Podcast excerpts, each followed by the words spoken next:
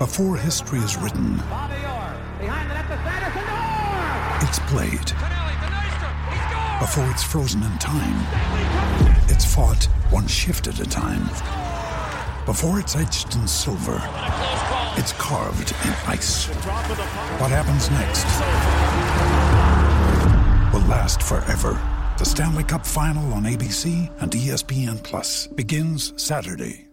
With threats to our nation waiting around every corner, adaptability is more important than ever. When conditions change without notice, quick strategic thinking is crucial. And with obstacles consistently impending, determination is essential in overcoming them. It's this willingness, decisiveness, and resilience that sets Marines apart. With our fighting spirit, we don't just fight battles, we win them. Marines are the constant our nation counts on to fight the unknown. And through adaptable problem solving, we do just that. Learn more at marines.com. Todo el mundo tiene un monstruo, un Aquiles, un deporte PR, un Juancho o un playmaker en su corillo. El problema es que en la garata los tenemos a todos. Lunes a viernes de 10 a 12 del mediodía, por la que siga invicta la Mega. ¡Let's go! Bueno, vamos a seguirle acá con el gallinero de nosotros acá en la Garata de la Mega, 106.195.1. Usted puede llamar desde ya 787-620-6342. 787-620-6342. Nosotros fuera del aire estábamos hablando de lo mismo. Estábamos hablando de, si funciona, si no funciona. El punto de Emma de Bradley Bill. Lo que sí, ese, ese sistema funciona. Y, y es verdad, Emma tiene mucha razón. Bradley Bill es un jugador que no ha estado entre los mejores 10 jugadores de la liga. Pero Bradley Bill es un anotador elite con físico. Que puede poner la bola en el piso. Va, que no está ahí porque no, no defiende. O sea, Bradley Bill no es un buen defensor. Y juega en Washington y no ha hecho nada. O sea, con su carrera. Pero esta serie no se ha acabado. Esta serie está 2 a 1. Hoy es el, hoy es el cuarto juego.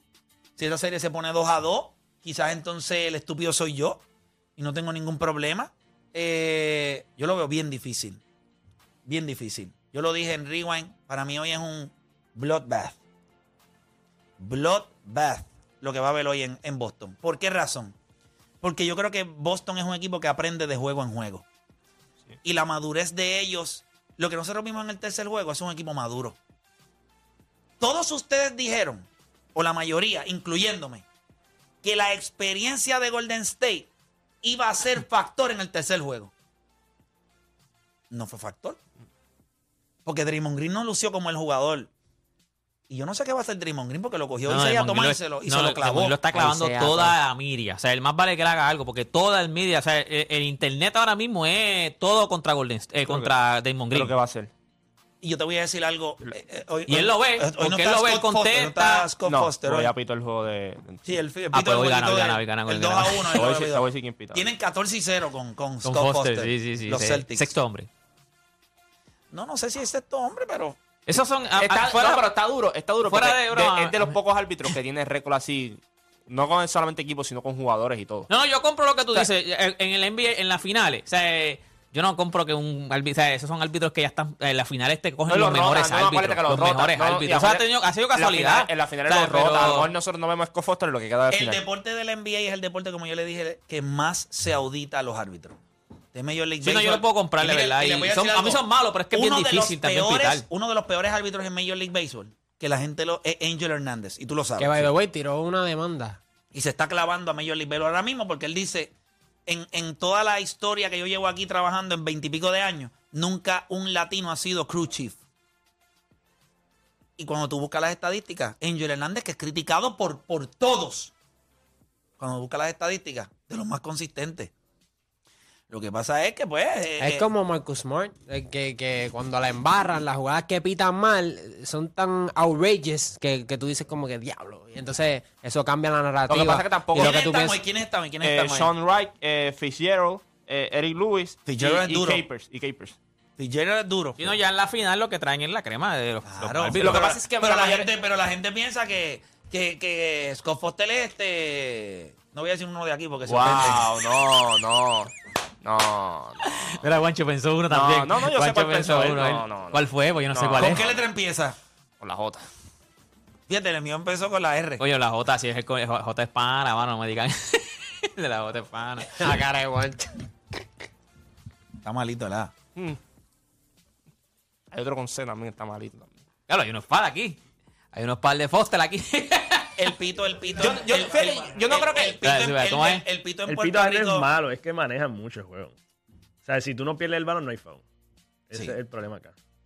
Y yo creo que también. A mí me molesta mucho los late call de, de NBA, no late- o, o de cualquier equipo, o sea, de cualquier juego, PCN, los árbitros de baloncesto. Esos late call es como que falló la bola, ah, pues la voy a pitar. Por eso es que lo pitan, Pero porque lo falló la bola. Pero yo lo puedo No, si es foul, es foul si la meto No, la yo lo sé, falla. yo lo O sea, sé, pero por eso es que te digo, ellos manejan el juego de que la falló, lo pita. Si la mete, pues. Exacto, y eso está, a mí no me gusta. O sea, el late call es eso mismo, es que como que el- el ah, la voy a es- cantar porque la fallaste. Infeliz, y el foul, aunque la meta Y fue si foul. te la quitan con foul, pues pito el foul. Si te, la, si te dan dos foul y no te la quitan, pues no. Si ya te dan tres veces corrida y te quedas con la pues yo voy a pitar. Ajá. Es real. Eso no me gusta, mano. Eso no- A mí lo que no me gusta de Cole Foster es que él pita los fouls que no tienen consecuencia en el juego alguna.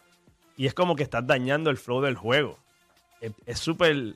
ah, Y me, me, eso me- como que me mí, endiabla. y, y, y le envié el cambio porque yo me acuerdo que le envié al principio de esta temporada, estaba dejando mucho contacto. O sea, y era como que, que a mí me gustaba eso y porque era para los dos. cosa, Y de momento contacto, veces, Yo he visto juegos que en la primera mitad, en la primera mitad, finito. En la segunda mitad, a jugar. O sea, Si lo ellos hubiesen dejado al principio de temporada, estaba, estaba bueno y le gusta, eh, lo- hasta los jugadores se quejaron, los jugadores, pero a la gente le gustaba eso. De momento, al otro eran bien inconsistentes. Al otro juego estaban, papi, con el pito bien finito. Pasaban dos juegos y estaban permitiendo un montón de contactos. Y tú decías, entonces, ¿cuáles son los árbitros ahora? ¿Qué, qué árbitros vienen ahora? ¿Cuál es la regla que van a usar ahora? Vamos con la gente. 787-620-6342. 787-620-6342. Recuerda que estamos en Habla lo que quiera. Voy con Pon. eh, pero mira, Ponce de Pensilvania. ¿En serio?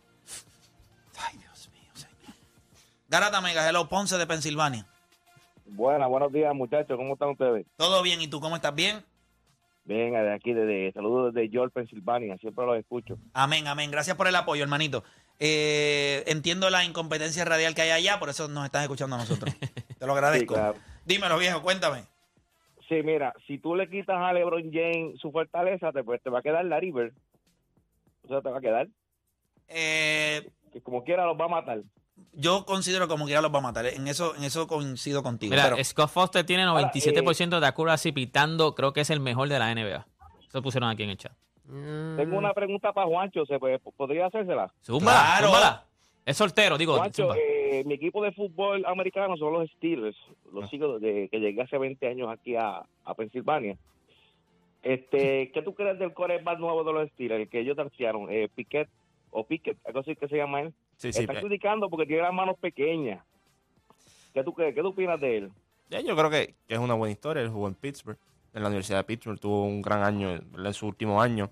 Yo creo que un jugador, yo creo que de todos los quarterbacks que cogieron este año es el más desarrollado que está. Yo, no, yo creo que ya el ceiling de él está cerca de lo que va a ser. No es un tipo que tú drafteas y... Para dices, desarrollarlo. Sí, yo creo que es lo que nosotros podamos ver en los próximos dos años de él, eso va a ser él. O sea, no es que después de un tercer o cuarto año va a explotar y va a ser alguien que no, ha sido en su carrera. Yo creo que ya el, el ceiling de él está, está bien cerca. Yo creo que por eso los cogieron a él, porque yo creo que los Steelers quieren ganar ahora.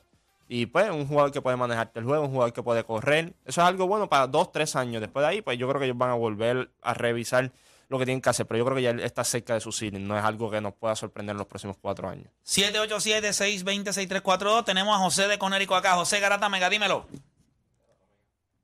José Garata Mega. Ok, se cayó. Mira, quiero decirles algo. El programa de ayer no está en la aplicación La Música, porque ustedes saben que tuvimos un problema aquí con la computadora Ah, que no se grabó. y no se grabó, así que por eso no lo tiene, no, no está arriba. Este, si usted fuera consistente escuchando el programa, se enteraría de eso. Si entra una vez cada tres días, pues entonces está perdido. Eso es para el que está escribiendo en la aplicación La Música. Voy por acá con Negro de New York, Negro Garata Mega, dímelo. Oh, muchacho, otra vez. Vamos abajo, dímelo. Mira, este, recientemente eh, ESPN, o por lo menos los muchachos de Steve Bayless, todos estos analistas, eh, están usando la, la estadística de que hay ciertos jugadores que cuando juegan con ciertos árbitros eh, no ganan, por más que bien que jueguen, como lo que sea, como recientemente en la, en la, en la serie de contra Chris Paul. Sí, con- era Foster, era ese mismo. Ajá, y entonces hacen como dos días leí otra estadística que cuando Jason Taylor jugaba con un árbitro ahí, eh, él estaba 12-0, ¿sabes? Ganaba. Scott Foster. ¿De qué estábamos hablando?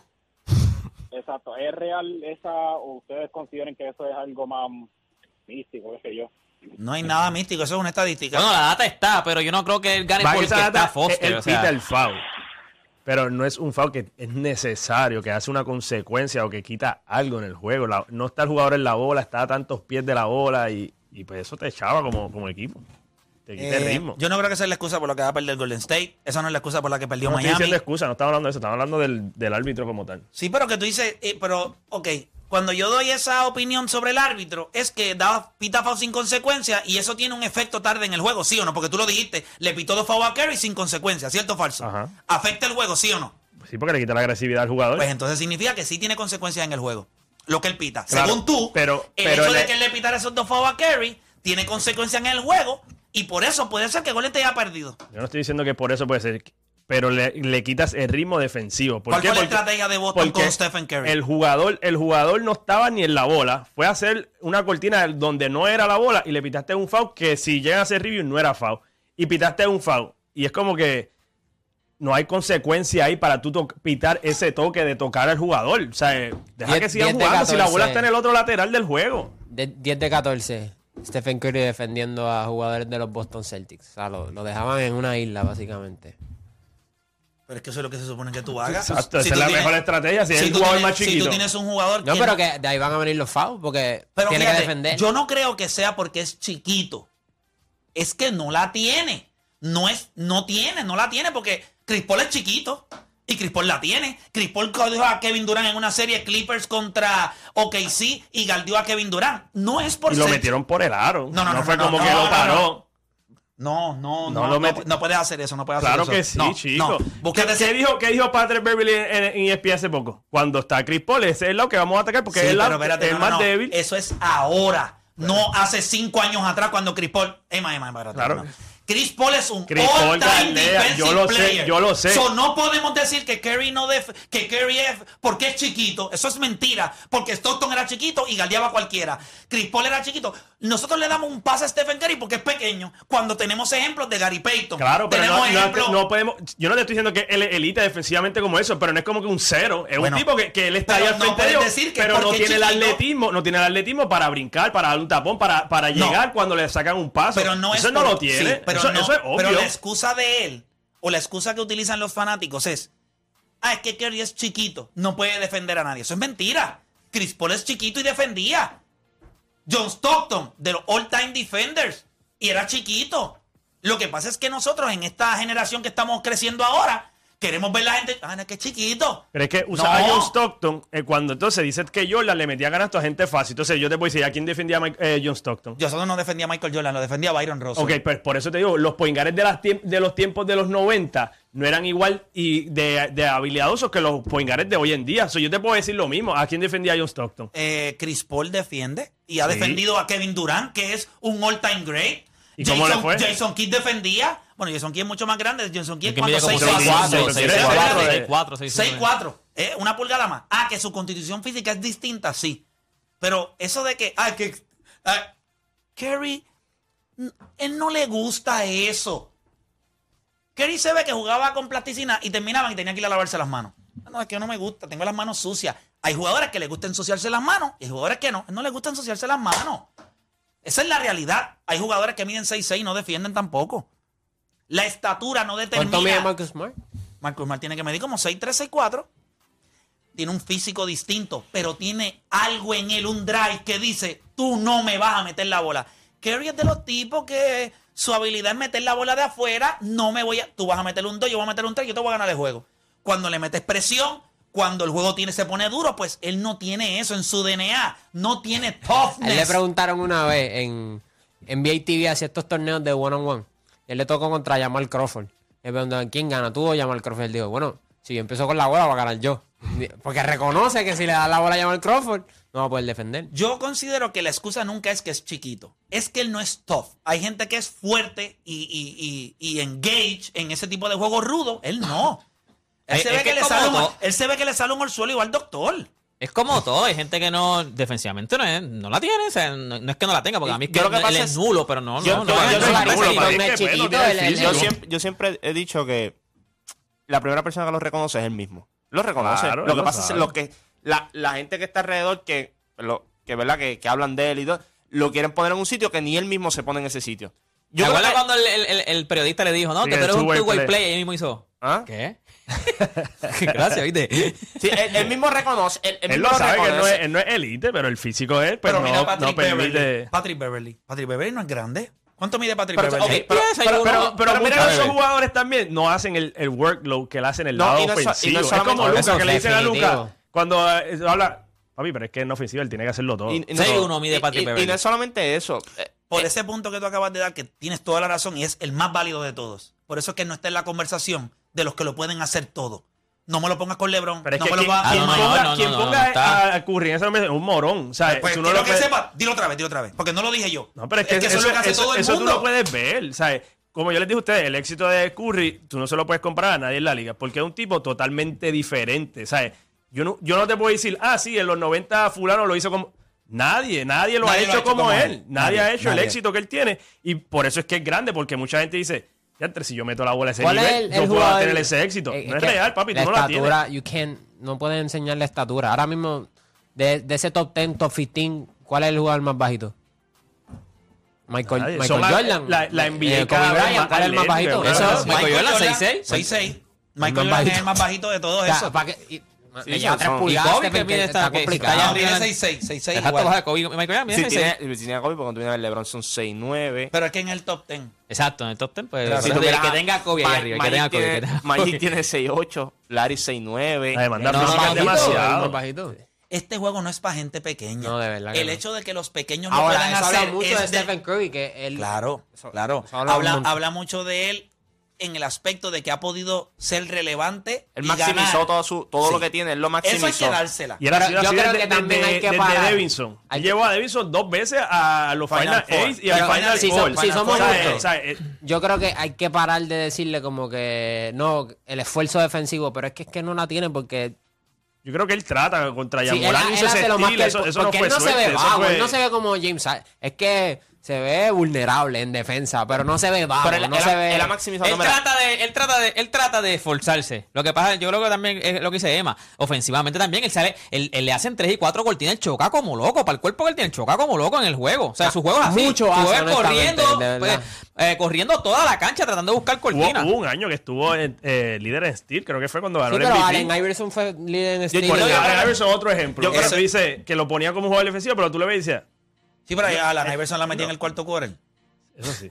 Sí, en el cuarto cuadro el Y no me puedes decir que no chocaba porque siempre estaba en el piso. Porque se penetraba. Y estaba roto. Y estaba roto. Bueno, por eso fue que se rompió. Igual que Wade.